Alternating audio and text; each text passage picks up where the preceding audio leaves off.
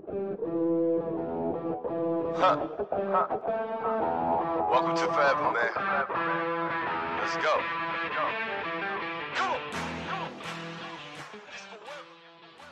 Glória a Deus, esse é o podcast Empreendedores Radicais. Eu sou o Rafael Almeida, estou aqui mais um sábado abençoado para edificar sua fé, para liberar vida e para mostrar o favor de Deus nos negócios, trazer mais um testemunho abençoado, compartilhar da palavra de Deus, produzir realmente essa fé no seu coração para que você creia que assim como Deus tem feito na vida de tantos homens e mulheres de Deus, que eu tenho entrevistado aqui, tenho compartilhado testemunho, assim vai ser na sua vida também. Então esse podcast tem esse, esse objetivo, edificar sua fé e te colocar para viver aquilo que Deus sonhou para você. E você que está conectado na Vinha FM 91,9 ou no meu canal no YouTube, Rafael Almeida Play, segura aí porque nós vamos desfrutar de algo poderoso nessa tarde. E se você está assistindo depois esse conteúdo também, não muda nada. O que importa é que na hora que você estiver vendo, vai borbulhar o seu coração, você vai receber fé para viver tudo isso que Deus tem para você. O pedido que eu faço é: comenta aí, coloca o seu comentário, você que está, claro, pela internet, é, deixa o seu comentário, coloca também o seu testemunho, faça per perguntas que a gente vai responder. Tamo junto, vai ser uma grande bênção. E hoje, nesse podcast abençoadíssimo, eu tô com meu querido irmão e são alguns anos já de caminhada.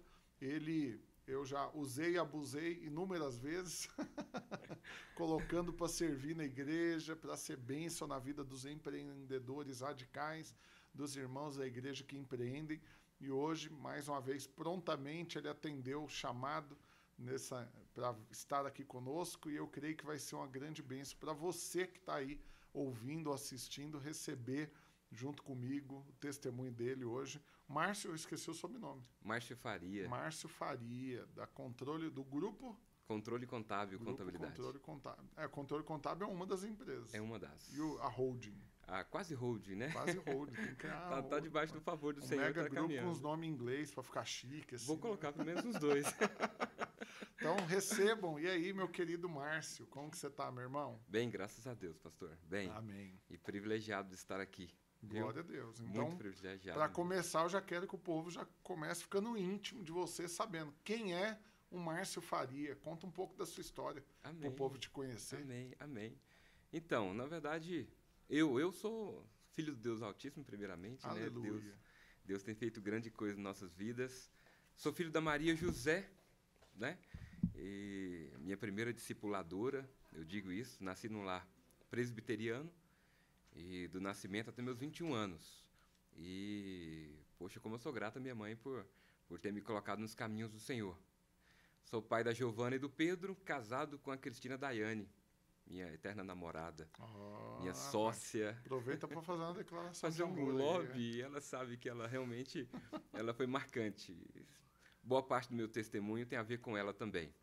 Ela fez parte de todo o marco do Senhor na minha vida, minha vinda para a Igreja Videira tem muito a ver com o que nós experimentamos aí como como casal, como sócios, como empreendedores, né? Ela tem sido aquilo que o Senhor pediu para que a mulher fosse. Ela é, ela realmente tem sido coluna. Uma auxiliadora que lhe seja idônea. Idônea, né? Provérbio 31, 10. Deus me deu uma, uma mulher abençoada mesmo, né? Comparada a uma joia preciosa. Uau. Não é lobby, mas ela sabe que nesse exato momento nós estamos aqui, Ah, ela você tá está acumulando recompensa para receber. Vamos experimentar. Mas é isso, né? Pai da Giovana e do Pedro. Ah, profissionalmente, nós temos alguns negócios e eu tenho percebido o favor de Deus em todos eles, sem exceção. Eh, Deus não tem, não tem esparçado, Ele tem sido realmente, tem escancarado na nossa direção e eu louvo a Deus e tenho percebido também que a unção que passa sobre nós chega até aqueles que, que se aproximam e eu tenho plena convicção que essa unção também vem daqueles que nós andamos junto, que é o meu pastor Rafael Almeida, que é o meu pastor Aleluia. Arlan. Nós desfrutamos de uma unção que é pregada e é vivida pelo pastor Aloysio. Então, ah, eu, eu desfruto disso tudo. Nesses negócios, nós temos desfrutado disso, aquilo que o Senhor tem, tem prometido, né? o conhecer e o saber. Então, nós descobrimos desse amor maravilhoso, desse favor maravilhoso, dessa graça maravilhosa. E eu decidi só não ficar no, naquele, naquele quadrado do saber. Eu falei, não, eu quero conhecer, eu quero experimentar e quero desfrutar. Então, Empreendedores Radicais fez isso, fez essa ruptura em nós lá no comecinho. Uhum. E nós começamos a, a Ganhar fé desfrutar. coisas grandes. Exato. E quando a fé se materializava, era uma comemoração. Então, Uhum.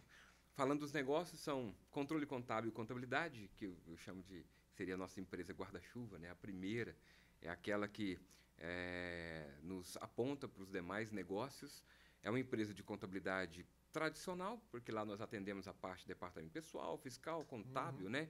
Tanto a assessoria como a consultoria, né? Uma contabilidade com uma pegada mais consultiva do que uma pegada mais tradicional. Né? Já estamos com várias ferramentas digitais dentro do nosso negócio. Isso Top. nos permite, com, com a equipe mais enxuta, atender um público maior ou com estrutura maior. E inovando sempre. Né? Inovando. sair do, do arroz com feijão. Sim, sim, sim. Aí nessa caminhada, nesses últimos 25 anos de contabilidade, a gente foi percebendo Nossa, já algumas... tem tudo isso que você Muito formou tempo. e trabalha nisso? Muito tempo, né? 25 anos, o que, que é isso? Na verdade, meu Esse primeiro... Grecinho 2000 que você tá usando tava sendo bom demais. Não é? Cara, eu- eu- então, o que, que é isso aí? Sabe quantos anos? Eu tô com 42 anos. Sério? Parece 42. nunca aí. 42. Tá com meia dúzia de fio branco na barba só, rapaz. Eu sou mais novo que você, já tá tudo tomado aqui. E realmente tá ficando grisalha as Só barbas. não, mas pouquinho aí, tá doido. Parece nunca a idade que tem, hein? Pois é, 42. Mas assim, a primeira experiência minha com contabilidade foi com meu pai aos 8 anos de idade. Uau. Meu pai era daquele que entendia que tem que trabalhar e trabalhar cedo, né? Acreditava no estudo também, mas ele acreditava ah, que Na é na o trabalho, massa. na mão na massa mesmo. Bota Então, baiar. Oito anos de idade, a experiência que eu, que eu me recordo aqui, que eu acho bem legal, e faço, foi, na verdade foi aterrorizante, mas hoje eu conto com alegria. Oito anos de idade, na Avenida 85, em frente à Receita Federal, para os mais antigos aí, ah, na área contábil, sabe que a, a Receita Federal funcionava no 85 em frente ao Banco do Brasil, muito tempo atrás. E eu, com oito para nove anos de idade, eu perdi o documento dentro do ônibus, precisava Hum. voltar para casa e o dinheiro de voltar também se perdeu.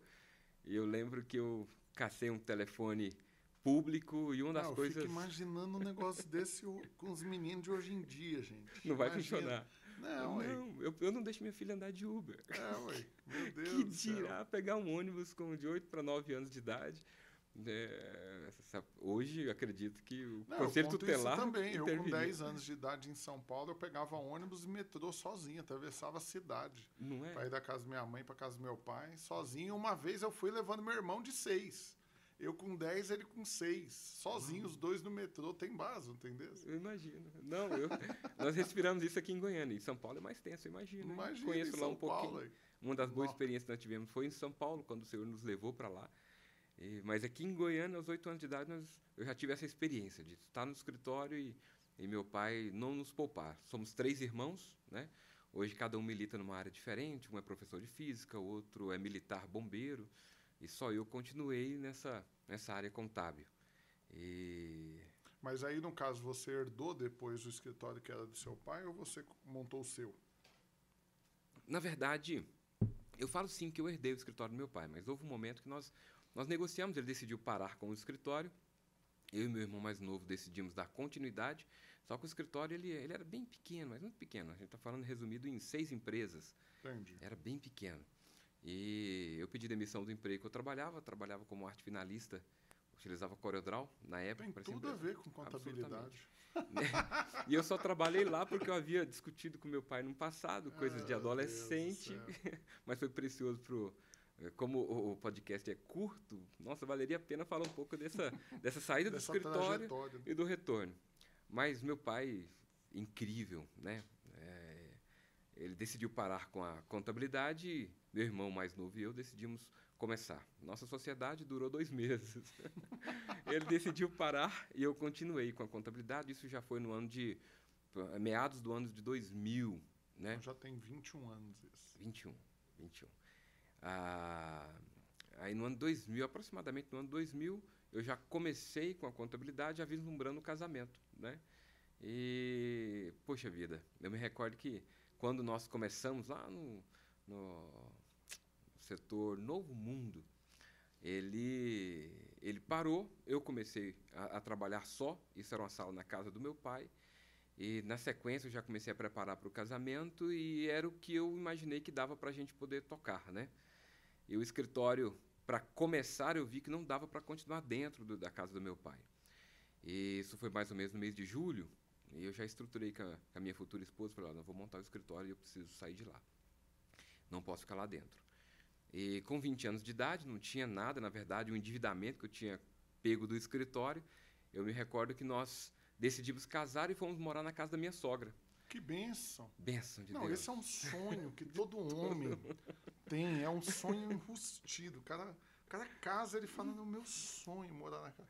Eu, eu testemunho porque eu também vivi dois anos na casa da minha sogra, assim. Mas Foi para falo... mim um período, assim... não, mas vou falar. de sonho. Corajoso não foi eu tanto, foi a minha sogra. Imagina Imagino, uma sogra tadinho. acreditar no menino de 20 anos. E uma das conversas que eu tive com ela foi falar para ela que, olha, eu não tenho nada. Né? Eu já comecei a história assim, eu não tenho nada, mas tenho muita vontade de trabalhar. E tenho uma fé muito grande que Deus vai fazer algo na minha vida. E minha sogra também, uma pessoa estranha. Porque até isso também fala da diferença das gerações. Né? Hoje o povo para casar, até a incoerência dos pais, né? que estão entregando a filha e espera que o menino que vai casar com a filha dele já tenha tudo que ele, como pai, uhum. construiu ao longo de décadas. Fato. E exige do menino que uhum. tenha renda, que tenha casa, que tenha estabilidade, tudo que não vai ter.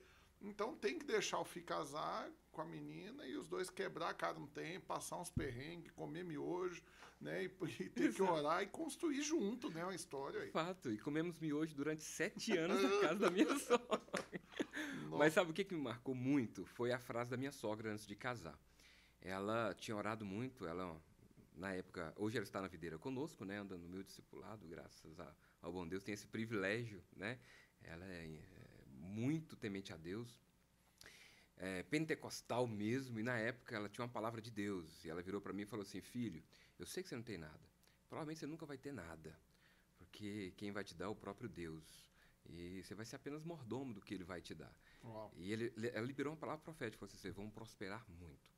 Vocês vão prosperar muito, você e a Daiane, que é a minha esposa. E eu acreditei naquela palavra, não tinha nem como não acreditar, né? Poxa vida. Que isso? Falei, tá bom, já, já que a senhora insiste, eu vou morar é. na casa da senhora. não foi desse formato, né? E nós desejamos, então, é, levar, casar, morar na casa dela. Era um barracão no Parque Ateneu, abençoadíssimo, telha. A altura do barracão era mais baixa do que eu. Quando eu chegar na cozinha, eu tinha que abaixar. Telha eternite, melhor dizendo. Muito quente, muito apertado e de uma simplicidade incrível. Mas foram sete anos incríveis na minha vida, né? E eu comecei o escritório lá dentro. Literalmente construindo a vida, né? Literalmente, assim. Eu tenho uma dívida de gratidão muito grande por ela, não só pelo favor financeiro que ela deu, afinal de contas ela nos deu essa estrutura de começar o casamento ali dentro, né? Não sei se eu faria isso minha filha não, mas que Deus permita que ela comece com uma estrutura melhor. Mas ela acreditou muito na época minha sogra e eu sou grato a ela. E eu me recordo no começo do casamento, como eu montei o escritório, ficamos lá durante sete anos, o começo foi muito difícil. Muito difícil. Eu não tinha dó de trabalhar. E eu tinha uma fé muito grande de que o meu esforço iria mudar as circunstâncias. Então eu não tinha dó de me esforçar. Então eu trabalhava muito, mas eu trabalhava muito mesmo. Eu acordava de madrugada, ia prospectar cliente, voltava sem cliente, atendia os que eu tinha, saía novamente. Uhum. Por fim, as coisas começaram a apertar. Ah, os poucos clientes que eu tinha, eu lembro que eu tinha um cliente que vendia uma, uma cerinha para carro chamado Shine Car, chamava Lauro ele, tem muito tempo que eu não vejo. E eu pegava essas serinhas dele e colocava na moto. Então, parte eu prospectava cliente, parte eu saía na região do Setor Pedro, que Canaã, que é vendendo essa serinha para eu voltar para casa e ter a feira, né? Para poder manter a filha do Donos Malha. E nem sempre eu voltava com essa estrutura toda, não voltava com caixa, né? E, assim, mas foi muito esforço. Mas eu me recordo que depois de dois anos de casado, ainda morando na casa da minha sogra, o escritório ainda não, não rompia, minha esposa, pá, engravida. Giovana. 100% planejado, Totalmente as coisas bem organizadas. Não, top. Para acabar, eu fiquei muito feliz. A minha sogra, ela, eu percebi que ela ficou preocupada, né? Mas assim. Porque é só uma vida que vai pôr no mundo, mais uma, gente. só é só mais mais uma. uma boca pra comer, né? Mas a- a- aí veio a Giovana. Que nesse, loucura. nesse- é um não. povo. Mas o escritório já estava começando a dar uma melhorada. É, aí eu já tinha tentado sair da casa da minha sogra, fiquei uns meses numa casa de aluguel, e a- mais uma vez a minha sogra ela foi incrível. Ela falou: Filho, faz o seguinte, volta para a casinha de vocês, para você conseguir comprar a sua casa, que você está gastando dinheiro com aluguel. Então, mais uma vez eu concordei com ela. Voltei para a casa dela para completar o ciclo de sete anos dentro da casa dela. E nós voltamos, aí a minha esposa já grávida, né? Esqueci de contar esse detalhezinho. E ela já grávida, a Giovana nasceu naquele contexto de dificuldade financeira, mas tinha muita alegria, sabe? Muita alegria. Depois eu Tá com comento sobre quantos anos ela hoje? a Giovana. Tá, vai fazer 18 anos esse ano Uau. né, está estudando muito para direito, né, ela está focada para ser um- uma advogada. Mas eu me recordo na época que, eh, nesse, nesse contexto, eu não tinha condição muitas vezes de trazer tudo para dentro de casa, minha filha já nascida, né? E não faltava nada na minha geladeira, nem nos meus armários, nem nada. Porque a minha sogra pegava a chavinha do barracão, abria, ia lá e colocava coisas na nossa geladeira, coisas nas latas e tudo mais. E eu sei que é bondade do coração dela, mas sei também que bom é só Cristo. Eu sei que o Senhor Uhum. usava ela. Ela foi um canal, né? É. Um instrumento Eu nas te- mãos de Deus. Eu, lembrando disso, eu estou me segurando aqui para terminar de contar a história, confesso, porque Tá com os foi um, marejados. é, porque foi um marco muito forte na nossa Ah, vida. imagino. E eu via Deus provendo tudo através dela. E Deus usa pessoas. Eu louvo a Deus que usou minha sogra. E ela, ela como uma boa pentecostal, jamais deixou de entrar dentro de casa e liberar palavras proféticas. E ela sempre me lembrava, quando eu começava a pensar em, ou em desistir, ou arrumar um emprego, algo semelhante, ela me lembrava das promessas do Senhor. Então, assim, ela, como uma grande parceira, esteve conosco durante todo esse período de dificuldade. E chegou um tempo que eu entendi que eu precisava estudar. Eu era Mas, técnico. an- mas antes de, de- de- até você dar um salto na história aí, alguma coisa, esquecendo as milhares de pessoas que estão nos ouvindo pela Vinha FM, pelo YouTube, pensando só na sua sogra agora, eu quero que você. Ela deve estar ouvindo, deve estar assistindo. Fala para ela, dá uma mensagem. Se não estiver escutando, eu vou pôr ela para escutar. É, agradece. Mas eu sabe? honro a vida dela, né? Dizer para dona Ismália que Ismália, que ela realmente foi uma mãe- mãezona, ela, ela palavras dela, né? Ela me adotou como filho, mesmo antes do casamento e se posicionava como uma mãezona na minha vida. E agradecer não só pela provisão financeira, que ela nos ajudou no começo da nossa caminhada, mas principalmente por ela ter sido uma coluna espiritual, por ela me fazer perceber Deus em tudo, e ela tinha essa frase sempre, Uau. me fazer perceber que Deus é um Deus que cumpre a promessa. Ela falava para mim que Deus não falha nem tarda, é- era no tempo, é no tempo dele. E por ter acreditado, né? talvez não em mim, mas acreditado na promessa que o Senhor havia falado, que alguém ia casar com a filha dela e ter tanto compromisso em tentar fazer ela feliz. Então, quero dizer para minha sogra que ela é usada, bendita de Deus, uma mulher como Débora, de uma fibra incrível, e foi usada por Deus para me, pra me ajudar nesse começo de, de caminhada e se eu for colocar a área profissional que ela colaborou desse tamanho, que ela colaborou, colaborou na minha vida foi na vida espiritual mesmo, né? Aleluia, que que é isso? um gancho, né? Agradecida é a minha sogra, mas um gancho que tem a ver com ela. Ah, na igreja pentecostal tem-se muito costume de subir ao monte para orar, né? Então, as nossas campanhas eram campanhas assim, não era só de sete sextas-feiras, não, era 60 set- sextas-feiras, subindo o tamanho da vontade que ela tinha de ver as coisas conectando. Então, no monte eu tive muitas experiências extraordinárias com o Senhor. E era Rapaz, um- você falou agora, deu, deu saudade num monte. Já tem Não, uns quatro anos que eu não vou. Pois vou também, é. eu sou do monte, gente, também. Uau, Vixe, não, já fui em vezes. cima. É uma E- bênção. E assim, diante das dificuldades, nós buscamos muito lá em cima. Essa, esse, a- a- hoje eu ent- entendo como o aproximar do Senhor, é um tempo de retirada. Assim como nós temos nosso propósito de jejum e oração, que a gente é, intensifica aquela busca, que a gente, pelo, pelo jejum, a gente se aproxima mais do Uhum. Senhor né, e fica mais sensível ao Senhor. Lá em cima nós tivemos muitas experiências por conta dessa sensibilidade que o Senhor É, aflorava. de repente tem gente nos assistindo aí ou nos ouvindo e não entende. Ah, pra que, que eu vou subir numa montanha para orar e Deus tá lá? Como que é o. Né? Na verdade, não tem a ver com o lugar. Nada disso, não tem nenhum misticismo por trás disso. Mas acredite, a sua atitude de sair da sua casa, geralmente à noite, né? Eu sempre fui na sexta-feira à noite. e ti- Nós tipo, também. na- no dia mais cansativo, que você está mais exausto, vamos colocar assim.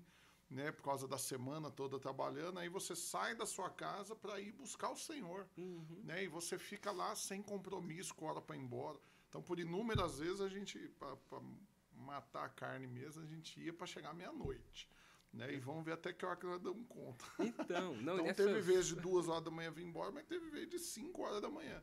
E aí essa noite que você passa ali na presença do Senhor tem, te renova de uma forma extraordinária, né? E, Sem e sem falar de nessas experiências, né? De ouvir Deus falando, de pessoa vir profetizar, do nada sai alguém do meio do nada, estende a mão e fala, ó, Deus mandou te falar, é um negócio poderoso, deu saudade, eu vou de sim, novo. sim, sim. E tudo isso que você falou acontecia conosco lá. Eu acredito, sim, que é, hoje, com o entendimento que nós temos, sabemos que, que Deus não, não habita naquele local. Mas a, a atitude de sair e lá buscar, e na época, só, só um, um parêntese, na época, como pentecostal da época, não era da Igreja Videira ainda, nós acreditávamos que lá a gente iria encontrar. Então era assim, tinha essa, eh, talvez essa, essa má interpretação. Mas Deus fez coisas extraordinárias lá em cima. Né? E uma delas foi justamente isso, a, a experiência com o Espírito Santo que eu tive. Né? Então, ah, passado esse, esse momento todo, ah, esse ciclo de sete anos na casa da minha sogra, dentro desse ciclo de sete anos, um fato interessante que marcou a nossa vida foi o dia em que Daiane e eu, a gente conseguiu tirar o escritório de dentro do, da casa dela, né? E foi com o intermédio da ajuda de um pastor, amigo nosso, na época, chamado Pastor Gilmar, homem de Deus, tremendo. Também tem uma, uma grande dívida de gratidão com ele. Ele foi pastor do ele foi pastor do nosso pastor Francisco Vasco, Ah, mesmo? é, lá no Parque Antes do Ateneu. Vasco. Ah, sei, É. lá no Parque Atendeu, que ele é de lá, né? Ele é a exato. família toda lá. Exato. Inclusive, minha sogra era da igreja dele, inclusive.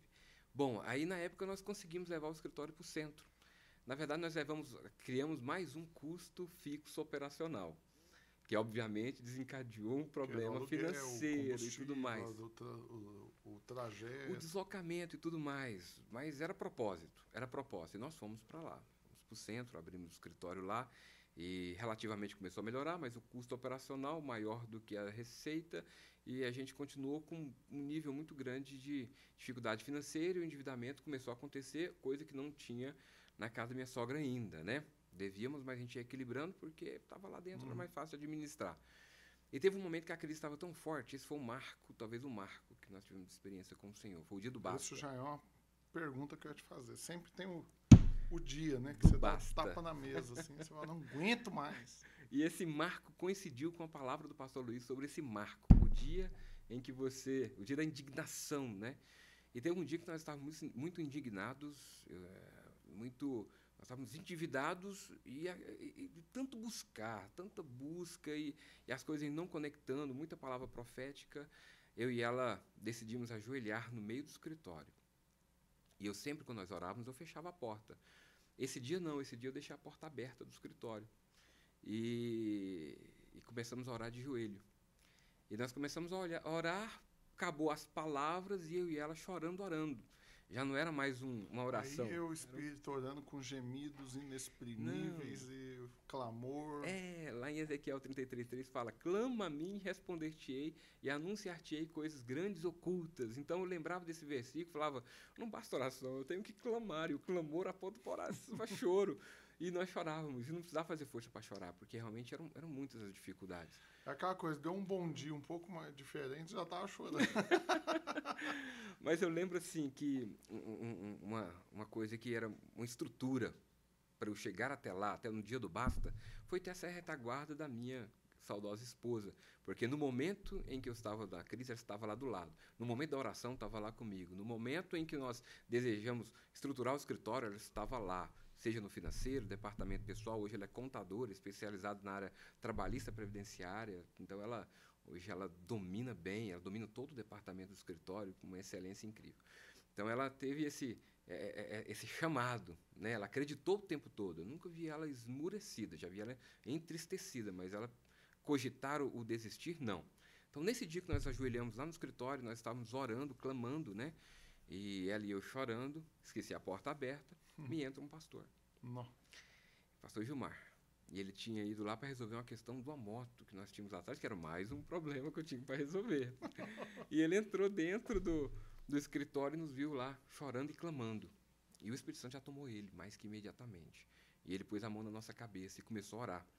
E ele, num momento muito cheio do Espírito Santo, Deus falou uma palavra profética com ele e ele liberou a nossa vida. Ele falou: Olha, o Senhor manda te falar que chega. Que muito em breve vocês vão experimentar algo sobrenatural. Uau. E o sinal é essa semana ainda. Isso era uma terça-feira. Essa semana o Senhor vai mostrar para você que Ele é contigo, que Ele é Deus. Ele liberou uma palavra que eu não me recordo bem quais eram, mas era uma palavra que apontava para o, o dia do basta, mas apontava para o final daquele, daquela dificuldade. E completava-se ali, completava ali quase sete anos de busca. Né? Bom, ah, ele foi embora, oramos, agradecemos, tudo mais tal. Quando foi na sexta-feira daquela semana, eu só depois, um bom tempo depois que eu fui fazer a conexão das datas e, do, e da palavra profética, no momento passou desapercebido. Eu trabalhando, continuando na rotina e tudo mais, me entra um, um paraibano no escritório, baixinho, gente boa, absurdo. Nunca o vi na vida, nunca tinha visto ele na vida. Ele entrou dentro do escritório e perguntou: aqui que é o escritório do Márcio? Eu falei: sim, aqui é, sou eu. Eu falei, bom, ó, me falaram que você é um contador bom, eu estou precisando de um contador bom. Eu falei, bondade de quem falou, mas eu vou me empenhar para fazer o que você está precisando. Me fala aí, senta aqui, vamos, vamos conversar. E ele sentou comigo e falou assim, olha, é o seguinte, estou com duas empresas enroladas aqui em Goiânia e eu preciso desenrolar elas. E estou com mais duas para registrar. Quanto você me cobra? Eu falei, não, vou, deixa eu fazer um levantamento, deixa eu saber qual é o, o segmento que você trabalha, deixa eu entender o seu negócio. Não, ela, ela é loja de bijuteria. E eu quero que você, é, bem rapidinho, já resolva aí. Vê para mim quanto é aí. falei, tem que ser agora mesmo o orçamento? Sim, tem que ser. Falei, então, senta aí. Somei, obviamente, para não errar na conta, eu fiz uma conta majorada do, do orçamento, né? Claro. Justo, mas eu coloquei um valor a, a, agregado para cada registro, passei o valor para ele lá. Na época, tinham colocado R$ 1.500 por cada empresa, que puxei no ano 2000, 2000, 2008, né? Ele era um valor agregado. Ele só pôs a mão no bolsinho da frente, eu lembro direitinho. Eram quatro empresas.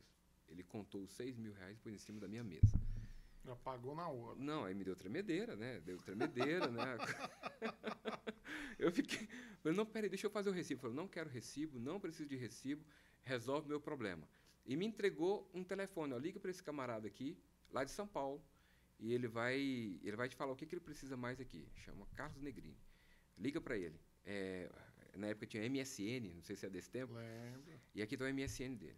Aí eu peguei e chamei ele no MSN e já falei com ele, ele me explicou que ele precisava abrir urgentemente uma, um, finalizar o registro de uma empresa na Avenida Anhanguera, em Anápolis, mas precisava registrar uma em Jataí, em Tumbiara. Você atende? Atendo tudo. Como que eu ia falar que não? Chupa o cano e assovia ao mesmo tempo. E ele, Não jeito nada. Na hora. E ele, ele já me passou a documentação e falou: olha, mas já tem dois meses que a gente está tentando essa documentação e não sai. Naquele momento, eu esperei outro dia. Já peguei a documentação dele todinho, já fui para a Cefaz identificar o que estava lá. Para a glória do Senhor, era um problema pequeno que eu resolvi, liberei as inscrições no mesmo dia. Já ganhou moral com o cliente. Já peguei a documentação, montei, já mandei para ele uma procuração. Falou: para dar celeridade, manda a procuração que eu já assino os processos para vocês aqui. Mandou a procuração, dois dias chegou para mim já existia SEDEX 10 na época, já chegou, já montei os dois processos, também coisa de dois, três dias, eu já estava com o CNPJ aberto das outras empresas e eles gostaram do trabalho. Final da história. Ah, atendi Goiás DF, 20 empresas deles. Uau! E como foi um bom trabalho, abriu, a, a, abriu espaço para outros, outros negócios dentro do escritório. Então, o marco nosso como empresa foi no dia em que a gente começou a atender essa franquia. Ah, e virou uma chave literalmente naquela semana, naquele tempo que Deus falou, né? O basta. Você falou, Deus confirmou, usou o pastor. Então, assim, é, cada passo do escritório não teve um pastor, não teve um que não houve Deus mostrando a grandiosidade dele. É, então eu já quero te usar agora, você é esse instrumento útil aí. A gente tem com certeza pessoas que estão nos assistindo ou nos ouvindo agora na rádio e que estão nessa fase que eu posso falar que é o pré-basta. ela, tá, ela, ela, não, ela já sabe, ela já concluiu que a vida do jeito que está não está boa, não rompe, não prospera, não avança, não está né, tá patinando e não sai do lugar, mas ainda não, não fez nada em, em torno disso, né? E está só olhando a situação, mas não, não avança.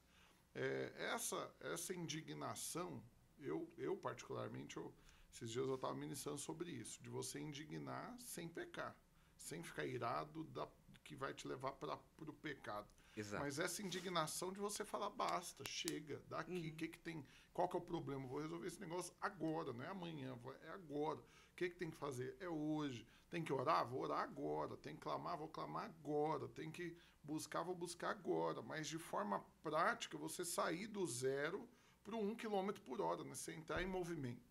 E depois você vai ganhando velocidade. Uhum. Então eu quero que você, como um homem de Deus, que eu sei que você é, é, e baseado nessas estratégias espirituais, né? Essa fórmula do sucesso poderosa que tem tudo a ver com mérito, merecimento. Tô brincando. Absolutamente. é tudo favor de Deus. Somente favor. Para gerar fé no coração desses ouvintes, fala uma palavra da parte de Deus olhando para eles, ele libera algo do coração aí para incendiar o coração deles, para crerem que do, da forma como Deus teve o dia do basta na sua uhum. vida, vai ter na deles também.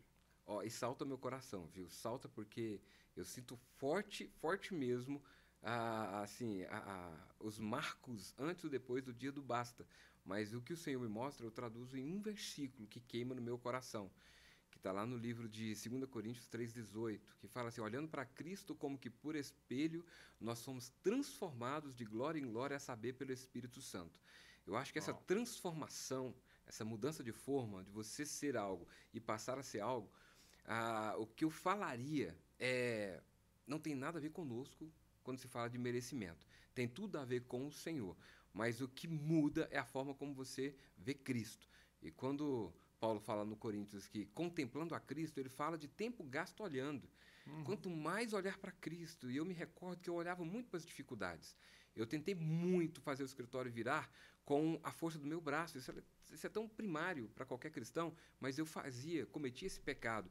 Eu trabalhava muito, muito, mas o dia que eu entendi, dia do basta, a paz que gerou no coração meu da minha esposa, foi que nós descansamos.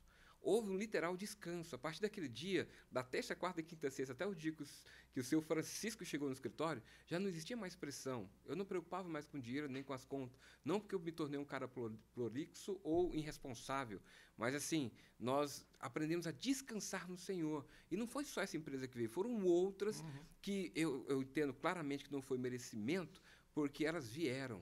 Eu não fui até essas empresas. O Senhor mandou essa empresa. Eu creio muito né, no que está lá também em Gálatas 6, que fala de semeadura. Houve uma semeadura no passado. Pessoas sabiam que nós éramos contadores. Ah, o favor do Senhor foi liberado, mas no passado o Senhor não permitiu ampliar o network para que as pessoas soubessem que eu sou contador. Né? É. Lançaram semente. Então, assim, resumindo, essa palavra é: olha para Cristo o tempo todo. Eu, eu, eu creio muito nisso. Olha para Cristo. No tempo do basta, não olha com olhar de indignação, nem com ira, como o senhor mesmo falou, mas olha com aquele olhar de que o Senhor muda a sua visão. Eu acredito que olhar para Cristo é ganhar uma lente diferente. Hoje eu olho para o escritório com uma, uma um, um, óculos diferente, uma lente diferente. Meu relacionamento com meus funcionários é diferente, pastor. Literalmente. Eu tenho empresa de contabilidade que tem alguns que falam que parece uma igrejinha, né? De ter experiências sobrenaturais. Clientes nos procuram. Eu, eu sou, sou, meio ah, ah, ah, relaxado com Facebook, Instagram e tudo mais. Nós temos andado, andado há um bom tempo, você sabe que eu já tentei e não linka. E assim, eu tenho visto que o escritório tem avançado por conta dessa luz que brilha. Então, os irmãos da videira, as pessoas se conectam ao escritório simplesmente pelo favor do Senhor, porque nós olhamos e nos relacionamos diferente. Vou dar um exemplo aqui do que. Não, mas antes desse exemplo, mas não esquece dele, não. Você depois você Mas falando algo que eu sinto no meu espírito também, para quem está aí nos ouvindo e nos assistindo. Você sabe, é, é eu estava ministrando domingo passado no Buriti, eu dei esse exemplo. Vamos imaginar eu, eu falei para eles lá que estavam no culto. Vamos imaginar que eu, né, eu, eu saí de férias, eu estava voltando domingo passado. Então nós ficamos aí duas semanas sem encontrar, eu com o povo. Aí eu falei, vamos imaginar uma situação que ness, nesses 15 dias que a gente desconectou aí, né, ficamos eu de férias, viajando e tal, aconteceu algo na minha vida que vocês não sabiam. Eu, né, fui, eu ganhei um prêmio, né, muito grande, um dinheiro que caiu na minha conta tal, e tá tudo certo, legal, né? Tudo bonitinho. E é pouco dinheiro, é um trilhão de reais. Imagina isso. E aí eu falei, imagina, você sabe quanto que é um bilhão? Um bilhão são mil milhões. É coisa demais. E sabe o que, é? Um trilhão é um milhão de milhões. Meu Deus. É muito. é mil bilhões, é muita coisa. E aí eu falei, né? Nós tínhamos as 700 e poucas pessoas no culto. Eu falei, então eu quero que você imagine agora que eu tomei uma decisão. Eu vou dar um dinheiro para cada um de vocês aqui. Para mudar a história de vocês. Vou dar 10 milhões de reais para cada. Eu vou dar isso, eu vou continuar ainda muito rico. Isso não vai nem fazer cócega na minha riqueza aqui, porque eu vou te dar tudo isso, mas eu tenho um trilhão, é um dia demais. Então é o seguinte: é, eu vou dar. Só tem um detalhe. Você tem uma prova que você vai fazer, uma questão só, que você tem que responder. Se acertou ela, eu te dou os 10 milhões. E o que, que é a atitude de alguns? É que alguns vão chegar e falar: não, então semana que vem eu venho aí para responder essa questão. Outros vão falar: um dia eu volto para responder essas, essa questão. Vai ter alguns que vai falar: deixa eu ver, para ver se não é difícil demais. Ah, não, não sei não o que, que é. E tem outros que vão falar: não, pelo amor de Deus, me dá esse tem agora. Eu vou responder esse negócio agora. Ah, mas eu não sei a resposta. Eu vou atrás, eu vou descobrir, eu vou perguntar, eu vou estudar, eu vou fazer o que tiver que fazer. Por quê? Porque está garantido que vai cair os 10 milhões na minha conta assim que eu der a resposta certa dessa questão. A grande questão é quando que você vai dar a resposta. Que você vai dar, você pode dar porque é Deus que te capacita para dar. Mas quando é você que vai determinar. Porque alguns vão querer dar na hora e não vão querer sair dali do culto enquanto não derem a resposta e os 10 milhões cair na conta. Mas outros, com essa grande notícia, que pode ficar milionário a qualquer momento, eles vão conseguir conviver anos com essa notícia sem tomar posse desse dinheiro. Por quê? Porque não indignou com a situação que está vivendo. Olha o que está vivendo, até acredita na informação que recebeu, na notícia que recebeu, uhum. mas não quer apropriar. Não está indignado com a situação. E aí eu falo, né, transfiro a, a situação para Deus. Né? Claro que eu não tenho esse um trilhão ainda, mas se Deus Por quiser enquanto. me dar, eu estou aceitando. mas, mas você sabe, o Senhor faz isso conosco. Mas não é com 10 milhões, é com tudo. O que, que você precisa? Não é dinheiro apenas, não. Ele dá o dinheiro também. Mas ele dá o dinheiro, ele dá o casamento, ele dá a saúde, ele dá a vida, ele dá a alegria, ele dá a paz, ele dá o propósito, de existência, ele dá clareza da identidade, ele dá tudo que a gente precisa. Uhum. Aí ele fala: você só tem uma coisinha que depende de você, só uma. É uma questãozinha só. E ela é muito grande, muito complexa. Seu papel nessa história toda é só crer. Só isso. Se você acreditar, eu vou te dar. Mas tem algumas pessoas que falam: então, segura aí, Deus. Ano que vem eu volto aqui para crer. Segura aí. Em algum momento na minha vida eu vou ver como que é esse negócio de crer direito em alguma fase da minha história eu vou me empenhar um pouco mais para descobrir como que é esse negócio de ter fé. E por quê? Porque não indignou ainda, não tá, ainda não aplicou fé na bondade por trás, né, da promessa de Deus. Você já estava conversando com outro irmão que ele falou isso. Ele falou: "Sou muito desconfiado com essas promessas de Deus". Eu falei: "Você é desconfiado? Como assim?" Ele falou: "É, porque na minha cabeça, ele falando, na minha cabeça, na hora que eu aceitar uma promessa dessa e pegar algo que Deus prometeu, ele vai vir logo depois com exigência. Então é o seguinte: você, me, você pediu tal coisa, eu te dei. Agora você virou meu escravo. Agora você vai ser pastor. Agora você vai não sei o quê. E aí ele, Deus vai impor as coisas sobre mim que se eu não fizer, depois ele toma para trás o que ele me deu. Eu falei, pois é, você está confundindo o personagem. Quem faz isso é o diabo. Uhum. Deus não faz um negócio desse porque você não tem nada para dar para ele. O que, que você teria para dar para Deus que ele já não tem? Você está sendo muito arrogante de imaginar que tem alguma coisa sua que Deus quer. Deus não tem nada. Ah, Deus quer que eu seja pastor. Quer nada. Deus não quer que você seja pastor. Ele não precisa disso para te abençoar. Se você for pastor, é um privilégio para você. Não é que Deus quer que você seja pastor, Deus deixa você ser. E inverte a situação. Não é que tem uma obrigação da coisa que senão Deus não vai cumprir. Não. Deus é Deus, filho. Ele não precisa de você para nada. Se você aceitar ser aquilo que ele quer que você seja, vai ser um privilégio para você. Mas tem essa falta da indignação. peraí, eu acho que eu não estou crendo da forma correta. Como que é que eu tenho que crer? Eu vou indignar com isso daqui. O que, que é que eu tenho que assistir? Com quem que eu tenho que conversar? O que, que eu tenho que ler? Quanto tempo que eu tenho que orar? Onde que eu tenho que ajoelhar? Onde que, que eu, alguma coisa me dá aí para eu fazer agora, porque eu quero crer corretamente. Eu não quero continuar crendo errado. Mas enquanto você não indigna com isso, para buscar ter essa fé correta, para tomar posse, porque porque é isso, você já concluiu. Tem gente que entendeu e Uhum. creu certo e está vivendo, está desfrutando. Se eu não estou desfrutando, e Deus prometeu, e é o mesmo Deus que fez na vida do Márcio, na vida do Rafael, vai fazer na minha, então por que, que eu não estou desfrutando? É porque teve algo que eu não, não entendi ainda, que eu não criei direito. Minha fé está torta de alguma forma aqui. Eu estou me apoiando em mim mesmo, Fato. eu estou confiado na minha justiça, eu estou achando que é porque eu mereço, ou sei lá o que, que, tô- que eu estou equivocado na fé. Então, pelo amor de Deus, vamos resolver isso hoje. Não é amanhã, é agora. Deus me fala que é agora, eu quero crer corretamente. Mas acredite, Deus quer te falar. Deus quer te conduzir nessa fé correta. Mas é porque a maioria das pessoas não chegou nesse time de querer naquela hora e fica jogando para frente. E eu fico indignado com isso. Mas é uma indignação sem pecar, sem irar. Eu fico indignado como que alguns irmãos meus, que podem estar vivendo na abundância, tá acomodado na escassez. Mas talvez seja isso. O que aconteceu conosco aponta muito para isso. Nós nos indignamos, mas a- a- após esse momento da indignação do Marco, produziu-se uma fé tranquilizadora, que é a fé do descanso. Nós tivemos a, a sensação de estarmos acolhidos. Isso não foi só comigo, foi comigo e com ela. Nós descansamos, literalmente.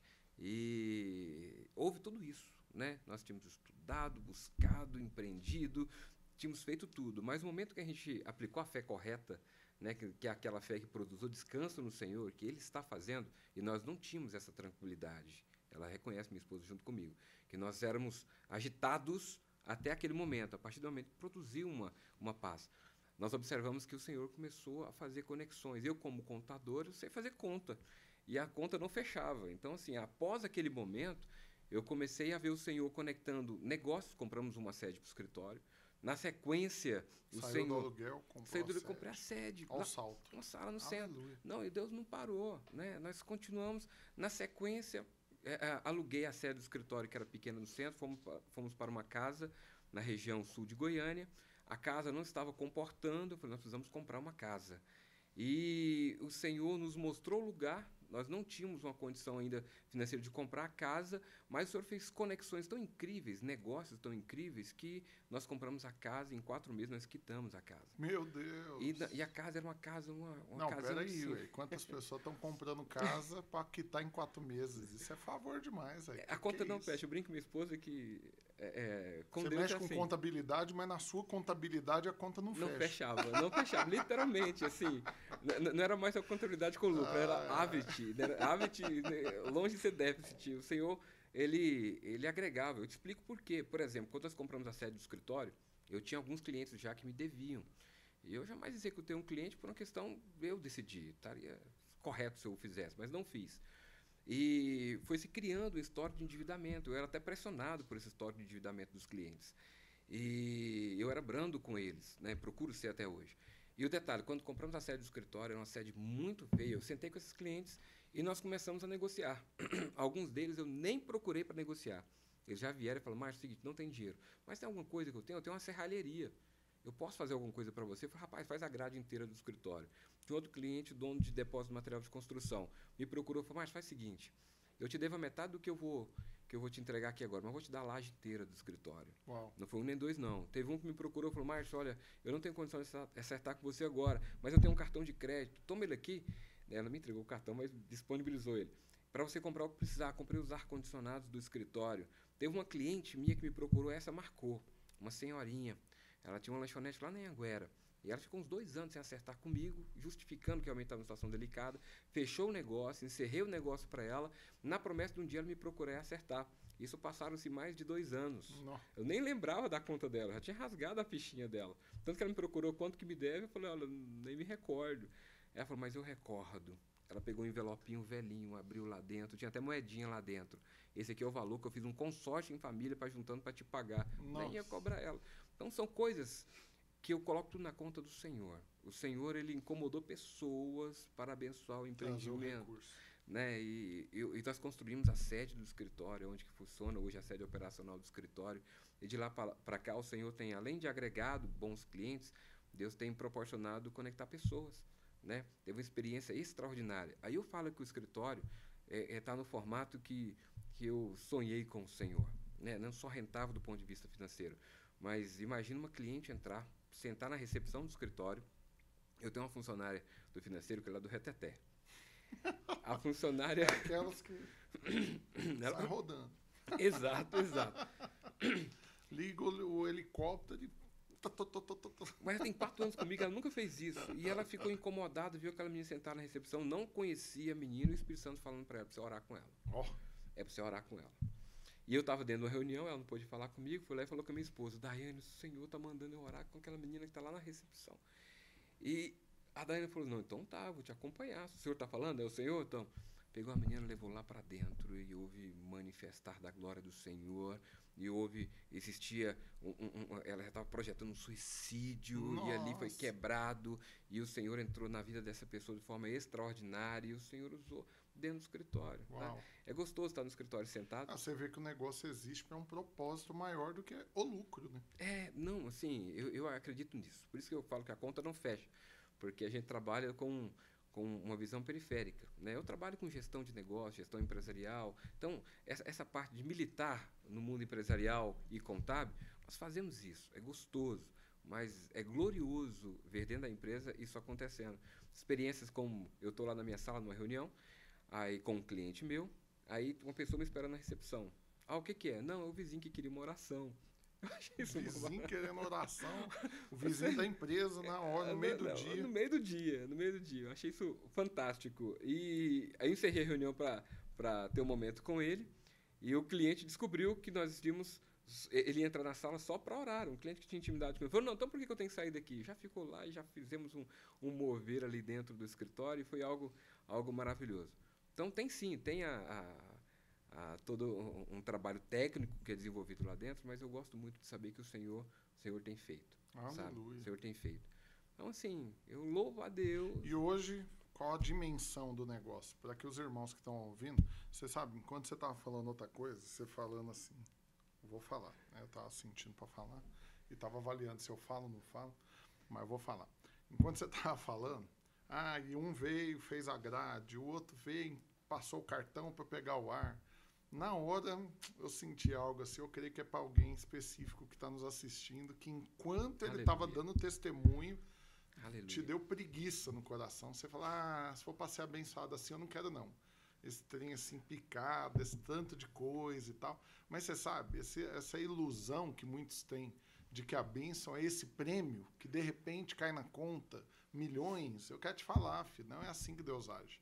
Deus ele vai nos entregando. Até para quê? Para ir medindo no nosso coração, para ir dosando como que você está. Se você não está embriagando com aquilo ali. Então Deus vai, vai te entregando né, aos poucos. E a, e a fé é assim. Então, ele usou o texto lá de 2 Coríntios, 2 ou 1 Coríntios? 3,18. 3,18 de contemplar pro, como por espelho, e, e, e, o contexto desse texto vai falando desse crescimento de glória em glória, né? de você ir crescendo em glória, em fé, de você ir recebendo aos poucos a revelação, a compreensão da sua identidade e tudo. Mas eu senti isso, que enquanto ele estava falando, tem alguém que está nos ouvindo, nos assistindo, que ficou com preguiça, falar, ah, não, não, vai dar trabalho demais, vai demorar. Não, eu queria sim, mas não é assim que Deus faz. E talvez você não está desfrutando das promessas de Deus porque você são preguiçosos na fé. De não querer as bênçãos aos poucos. Você quer, só serve se for assim um, um passe de margem, mas não é assim que Deus faz. Ainda que tem casos que ele faz, né? É, mas não tem a fórmula disso. Mas eu te falo, por que, que você está querendo abrir mão de ter sua experiência com Deus, sua história com Deus? Porque com certeza o Márcio, na medida que cada cliente foi chegando, ia saindo da boca dele um glória a Deus, né? Sempre. Ó, mais um caso, ó, foi Deus que trouxe, incomodou no coração desse cliente, veio aqui, bateu na porta, me ajudou, vai fornecer isso, vai ajudar aqui. E, e, na medida que as coisas vão acontecendo e você consegue enxergar o Senhor por trás delas, seu coração vai se enchendo de gratidão. E você vai vendo o cuidado de Deus nas pequenas coisas. Mas tem gente que tá com preguiça porque só quer, só serve se for tudo de uma vez, mas não é assim. Fato, Cresça. fato. Em nome de Jesus. É, Eu estou perguntando assim, a dimensão do, do, do negócio, do que Deus fez na nossa vida, ah, tudo começou com o controle contábil, desse contexto que eu estou falando, mas no percurso foram eh, surgindo outros negócios, né? E um deles interessante é a Control, que é uma empresa que trabalha com crédito imobiliário. Senhor conhece ela, eu tinha Uhum. comentado no passado. E ela se tornou uma das empresas do grupo através de um, um discípulo amado que eu tenho, um irmão abençoadíssimo Conectou e virou um negócio. junto com a esposa dele, né? Ela trabalhava de empregada, né, numa empresa e exercia essa atividade, ele corretor de imóvel, e a gente sempre conversando disso, do que Deus faz e da vontade que eu tinha de Deus fazer no meio de todo o discipulado. Hoje são 10 células que eu acompanho, são 10 líderes. E ele é um deles, né? Futuro bom discipulador, que o coração dele queima. Ontem foi o aniversário dele, nós estávamos lá comemorando. Uhum. E eu me recordo que quando ele me procurou, me procurou para um, um- um- um aconselhamento. O que, que eu faço? Como que nós fazemos? Estou lá eh, como empregado e tudo mais, e o Espírito Santo me incomodando, eu desafiei eles. Falei, vocês precisam empreender, seu potencial é grande, Deus tem feito grande coisa na vida de vocês, e eu tenho certeza que vocês podem ir, que o Senhor vai liberar uma porção extraordinária de bênção na vida de vocês. Preparados vocês estão, tecnicamente falando. O favor de Deus é sobre vocês, então não tem porquê é, é, é, deixar de empreender. Vamos lá. O problema é CNPJ, eu tenho uma fábrica como empresa de contabilidade. E, e eles falaram, em outras palavras, mas assim, não vou porque nos, nos falta o parceiro, nos falta o sócio. Eu vou se você entrar conosco de sociedade. E na época propuseram uma sociedade 50 sobre 50, eu falei, não, não, não, não, nós diminuímos o percentual, coloquei um percentual bem menor para mim dentro da sociedade, para eles eh, começarem o negócio e para honra e glória do Senhor. É, é incrível o que Deus tem feito na vida deles. Uau. Né? Tivemos a oportunidade de viajar duas semanas atrás, fomos lá para para Bahia, Porto Seguro. Foi na concessionária e buscou um touro, zero quilômetro. Eita glória! né? E assim, eu fico observando o favor de Deus com os demais, né? Que eu acredito que essa unção, unção, o favor de Deus é liberado quando você tem uma fé correta. Então, como nós somos ministrados Uhum. a respeito dessa fé que precisa ser alinhada, os irmãos que vão conhecendo, sabendo e conhecendo, eles vão experimentando disso tudo. Amém. Então, Amém. assim, hoje são 10 células, como eu havia comentado, acho só um parênteses que eu acho bem legal, é que todos os irmãos estão morando na casa própria. Uau. Porque nós criamos a Contra, a Contra virou uma fábrica de financiamento imobiliário. Então, os irmãos que estavam no aluguel, boa parte deles já saíram, tem a sua casa. Tem irmão que, Que comprou a primeira, não ficou satisfeito com a primeira casa, já comprou a segunda casa. E tem sido assim, um mover muito bacana. Aqui você me puxou para um outro gancho aqui para a gente já caminhando para o final, que é o servir a Deus mesmo empreendendo. Uhum. Eu falo isso. Deus me chamou para tirar esse rótulo né, que estava sobre os empresários cristãos, que a maioria esmagadora das igrejas olha o empresário cristão como alguém que só serve para dar dízimo e oferta. Quando precisar de dinheiro perto para ele, ele é empresário, ele tem. Mas que não, não acha que ele consegue servir na vida da igreja porque é corrido demais, não Fato. tem tempo, o foco é para o negócio. Então, todo mundo que eu tenho convidado para dar o testemunho aqui tem a mesma característica, são úteis nas mãos de Deus, não apenas nas finanças, Amém. mas no trato, no discipulado, no servir, no, no aconselhar e em todas as formas como Deus quiser usar. E você faz isso né, o tempo todo, nunca parou.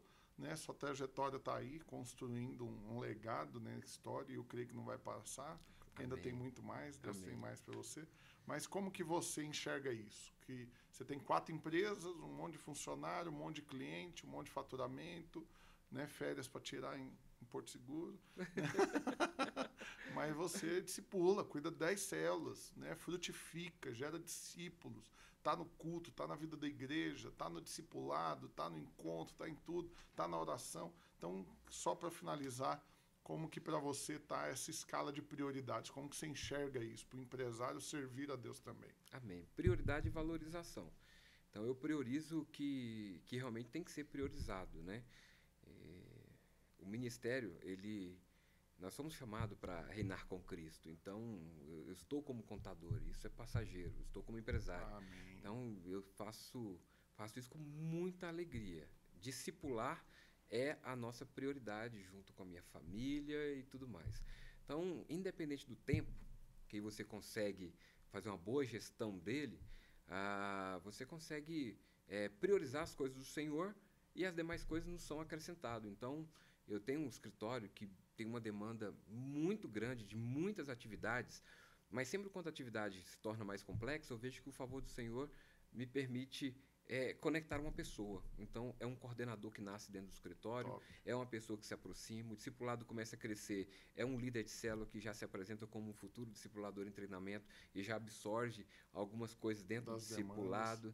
É, é um discipulado que a- a- a- o Senhor permite que deixe de ser apenas discipulado, passa a ser uma família na fé, literalmente, em que os líderes são extremamente brandos, inteligentes, cheios da vida de Deus e crescem absurdamente sem precisar daquele é, fica grande tempo. deles. é, né? não há necessidade, literalmente. Então, assim, é questão de prioridade. Eu acredito que o Senhor é, é quem faz toda essa máquina funcionar, né? Então, se me perder a fórmula do bolo, não vou saber passar porque ela não está na minha mão. Favor, porque- não se explique. é, não se explica, porque até porque não sou Se eu, explicar não é faço. favor. eu só desfruto do bolo. Amém. E desfruto do discipulado, desfruto de uma empresa, desfruto das conexões do Senhor e tenho visto ele fazer. Né? E sem preocupar com aquilo que eu aprendi como contador. Um mais um é dois quando eu vou aplicar dentro de um balanço patrimonial. Mas quando eu vou desfrutar de algo do Senhor, eu deixo ele aplicar a matemática dele. E a Aleluia. matemática dele é sempre extraordinária, é sempre extraordinária, viu?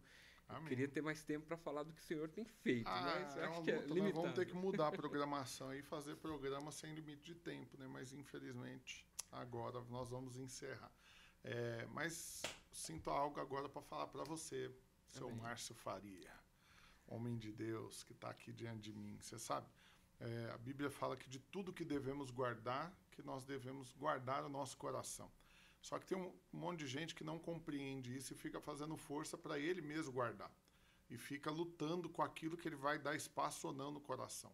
Mas o guardar o coração de forma efetiva é quando você pega esse coração e entrega na mão do Senhor e deixa ele guardar. Ele é o melhor cofre, ele é o melhor guardador de coração.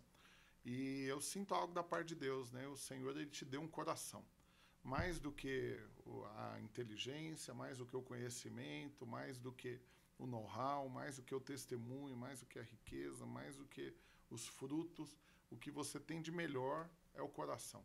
E eu sinto claramente da parte de Deus de Amém, te falar que amém. você não precisa temer perder o seu coração, porque quem está guardando ele é o Senhor. Glória a Deus. E o Senhor se encarregou disso. Ele pegou o seu coração, seu coração é dele.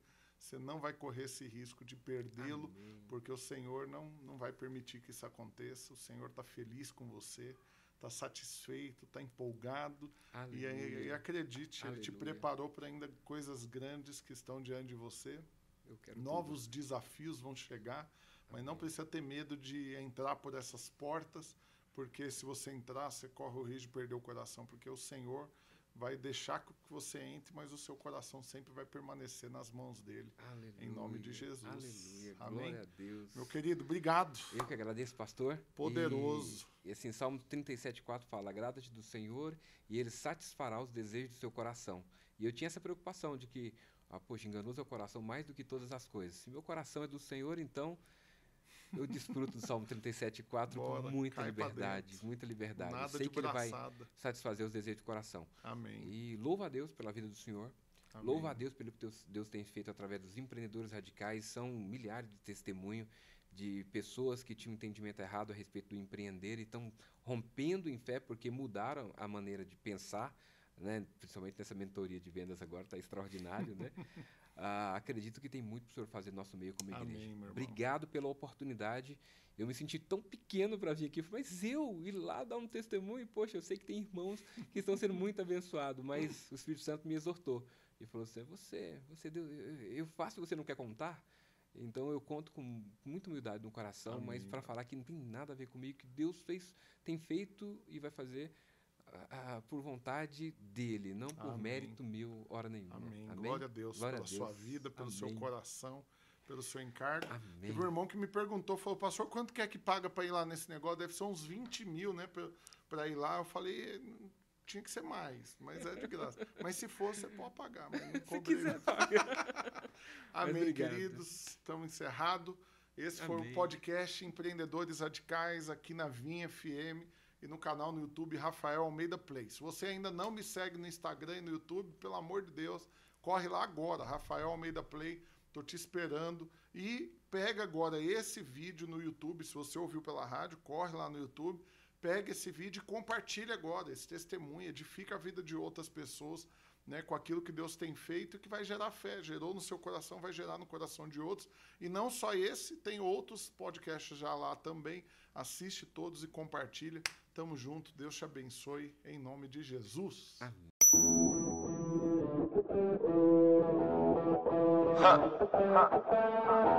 Welcome to Forever, man.